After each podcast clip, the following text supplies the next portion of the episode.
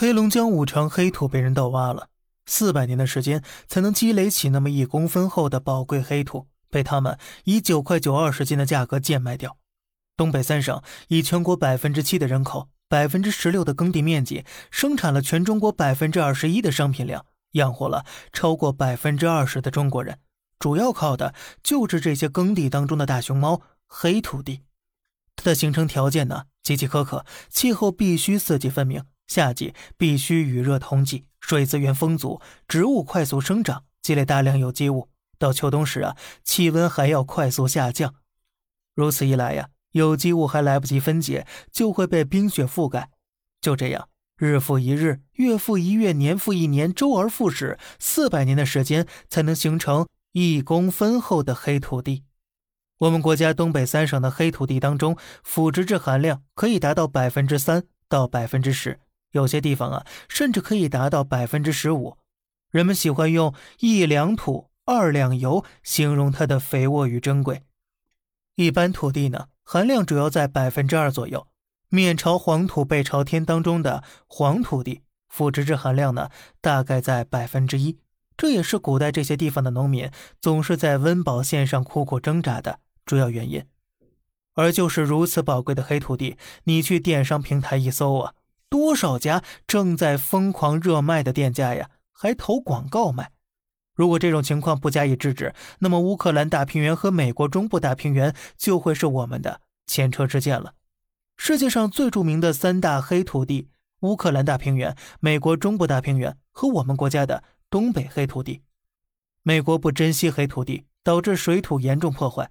一九三四年五月啊，一场持续三天的黑风暴直接卷走了三亿立方米的肥沃黑土，直接导致啊当年小麦减产五十一亿公斤，美国大饥荒因此发生。乌克兰呢，则是疯狂低价倒卖珍贵黑土，明明拥有世界面积最大的黑土地，却过成了欧洲最穷的国家了。一手好牌呀，可谓打得稀烂。他们呢，甚至还在二零二一年废除了土地禁售令。恶性循环由此开始，而盗挖盗采的结果呢，就是这样了。不法分子为了赚钱，根本不管环境，根本不懂节制。好在呀，国家相关部门已经意识到问题了，正在介入调查。早在二零一八年七月，首部黑土地保护法就已经开始实施了。二零二一年初，我们国家更是把东北黑土地提升到了国家战略性资源的高度。农业农村部和财政部联合出台了东北黑土地保护性耕作行动计划。计划中啊，明确规定，到二零二五年，东北黑土地保护性耕作面积要达到一点四亿亩，秸秆覆盖还田，免耕少耕，让黑土地休息不裸露。所以，保护黑土地至关重要，对盗挖滥挖黑土的行为必须从重处罚。那说到这里，我们普通人能做些什么呢？第一，看到相关黑土售卖的店铺啊，如果没有在商品详情中发现相关合法资质和证照，就可以直接举报。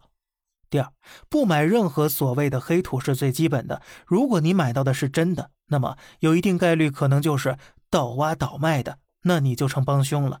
如果你买的是勾兑的作假黑土，那么它构成商业欺诈，而你就是那个大冤种。黑土地呀，是大自然的馈赠。根据中科院东北地理监测所，保护性耕作黑土地越耕种啊，土壤就会越肥沃。保护黑土，我们必须重视起来，因为比起高楼大厦，这片黑土地才是我们能留给子孙后代的最珍贵的宝藏了。好了，这里是小胖侃大山，每天早上七点与你分享一些这世上发生的事儿，观点来自网络，咱们下期再见，拜拜。